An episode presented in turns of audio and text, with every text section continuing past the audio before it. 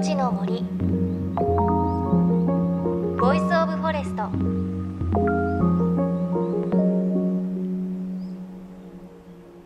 おはようございます。高橋真理恵です。ふるさとでゆっくりしながら聞いている方今ちょうど里帰りの車の中の方また大掃除しながら聞いている方ねちょうどこの時期だからいらっしゃいますよね。いつもと違う環境でお聞きの方が多いかもしれません。私は年末あたりは、まあ、土日はお仕事お休みなんですけれど月曜日からは朝のクロノスという番組を担当しているので普通にお仕事あります。ただ街はすっかり年末の雰囲気ですし電車も空いていますしなんかこう帰り道とかは仕事をしたんだけど仕事をしてないというかなんかああいうちょっと街がお休みの中歩いていくのはすごく好きな感じがしますね。ね年末お仕事の方も多いと思いますが一緒に頑張っていい年をね 迎えたいですね。さあ JFN38 曲を結んでお送りします。命の森 Voice of Forest この番組は森の頂上プロジェクトをはじめ全国に広がる植林活動や自然保護の取り組みにスポットを当てるプログラムです各分野の森の賢人たちの声に耳を傾け森と共存する生き方を考えていきます。今日は日本全国杉だらけクラブというちょっと変わった団体をご紹介します。名前を聞いただけでは何のことやらわからないんですが日本全国杉だらけクラブ。その名の通り日本全国に1800人のメンバーがいて日々何やら活動を続けているらしいんです。というわけでお話を伺ったのは日本全国杉だらけクラブの中心人物若杉光一さん。お気づきでしょうか？偶然にも名前にも杉が入ってるんですよね。で若杉さんオフィス家具などで知られる株式会社内田洋行の関連会社のデザイナー。オフィスの IT 関連などさまざまなデザインを手掛ける方です。なのでもともと杉を使った家具とはあまり関係ないお仕事をしています。それが杉に興味を持ち杉だらけクラブなんて不思議な団体を立ち上げました。一体何がどうしてそうなったんでしょうか？熊本県の天草の出身なもんですから自分のふるさとには山があってそこには杉が植わっていて僕の親父もそうですけどもその山の恵みで将来はなんとか生活ができるんじゃないかっていうふうに夢と希望を持ってあの植林したりとかで手入れしたりとかですねそういうことをやって生活していたわけですよ。まあ、ところがえー、その東京に出てきてプロダクトデザイン、まあデ、デザインというのは企業大企業しか工業製品作ってませんからそういうところで仕事をすると企業が生きるためのデザインはまああるんですが地域のためのデザインとか地方のためのデザイン特に林業のためのデザインなんてこれっぽっちもなくて自分のふるさとはどんどんどんどんこう廃れていくっていう現象がありましてね。物を売るためのデザインが進化すればするほど我がふるさとは衰退していくと。何もデザインって地域のためにできないじゃないかっていうふうに思っていた時にそこに杉っていうものがあって山があってその産業がどんどん廃れていって国産材が使われなくなってるっていう現現状を知った時にあこれはなんかその杉っていう代物がこの日本の今の産業の状況とか社会の状況とか地域の状況を代表している一つじゃないかって気がしましてですね。このどんどんどんどん大きくなっていって山にたくさんあるいろんな地域にたくさんあるこの財産を厄介者にするか 未来の資源にするかは僕たちの手にかかっているのでなんかなんとか経済にしたり社会で使えるものにするデザインが何かできるんじゃないかっていうようなことを思い立って日本全国杉だらけクラブっていう僕の仲間のデザイナーと居酒屋で突然やろうじゃないかおおなんて思ってしまったっていうのが始まりなんですよ。この番組では何度も触れていますがかつては木材需要の高まりを受けて杉の植林が盛んに行われていました。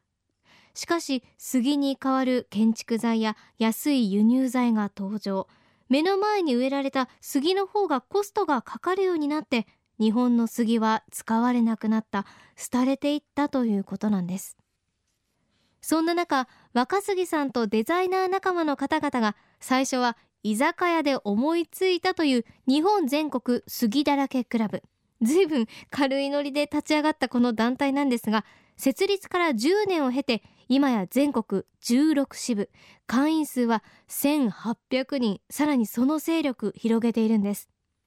どうしてこんなに人が集まるんでしょうか。日本全国杉だらけクラブの活動内容にその理由があるみたいです。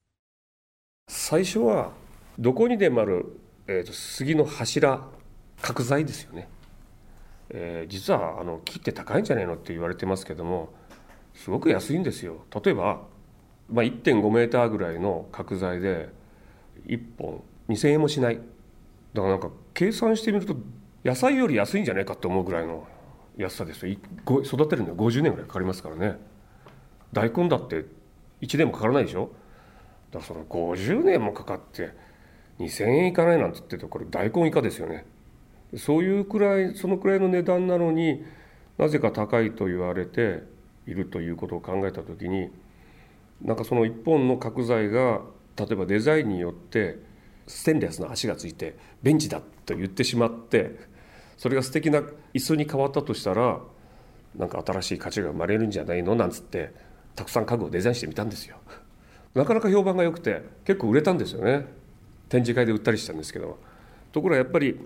えー、お客さんっていうかその買ってくれる人は素敵っていうふうに買ってくれるんですけどもこれを会社に持って行って製品にしようとするとクレームになるので製品にならないということなんですよね。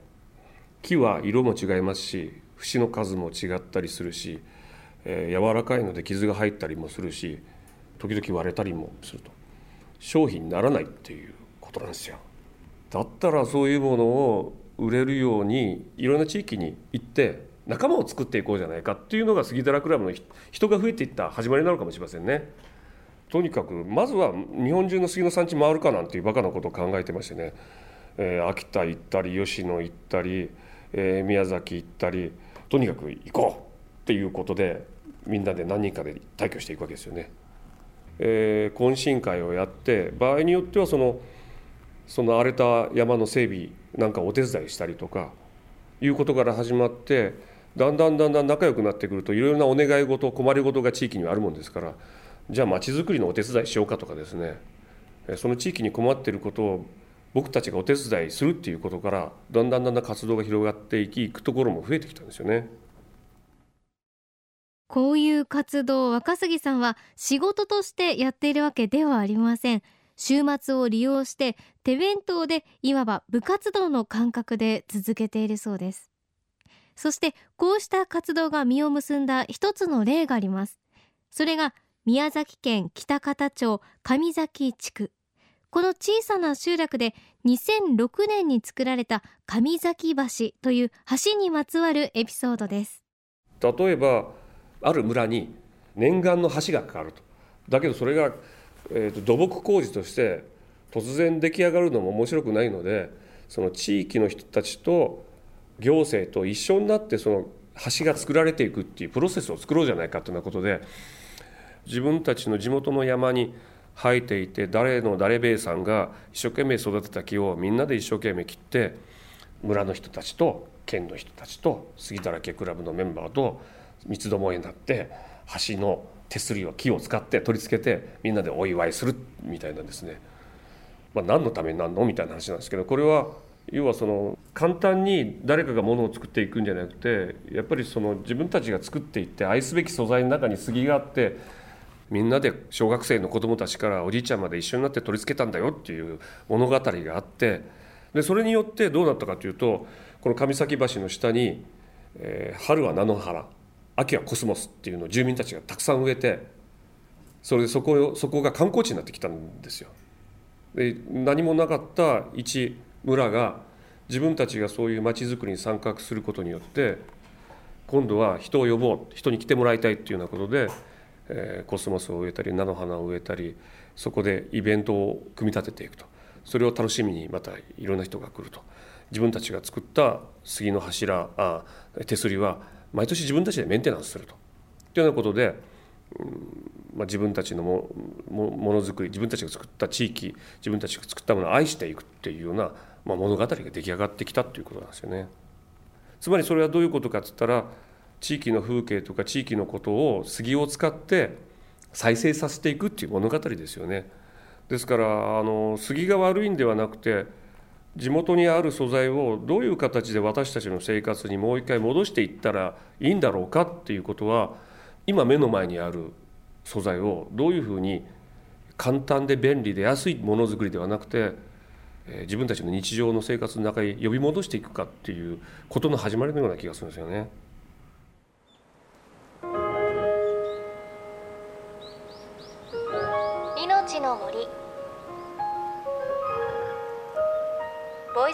ォレスト。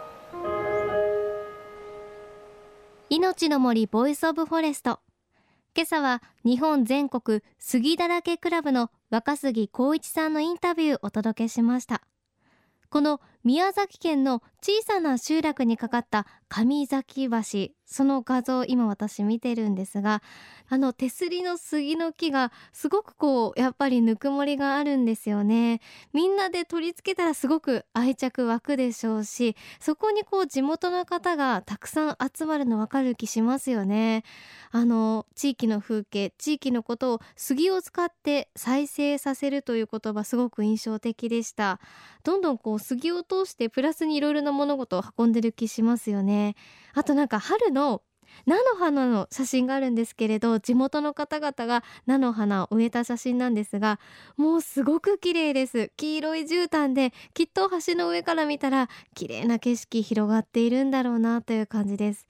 ね、これ見ちゃうと多分地元の方だけではなくて外からもたくさん人集まってくるんじゃないですかね。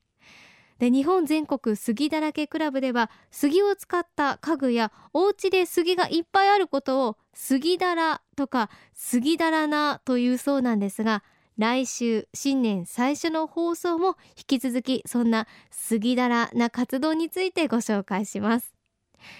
さあそして番組ではあなたの身近な森についてメッセージお待ちしています。メッセージは番組ウェブサイトからお寄せください。お家で杉の家具使ってるよなんていうこともあったら教えてほしいです。さあ年内最後の放送となりました。命の森 Voice of Forest。今年も1年間お付き合いいただき本当にありがとうございました。来年も引き続きよろしくお願いいたします。お相手は高橋まりえでした。では良いお年を。命の森ボイスオブフォレスト。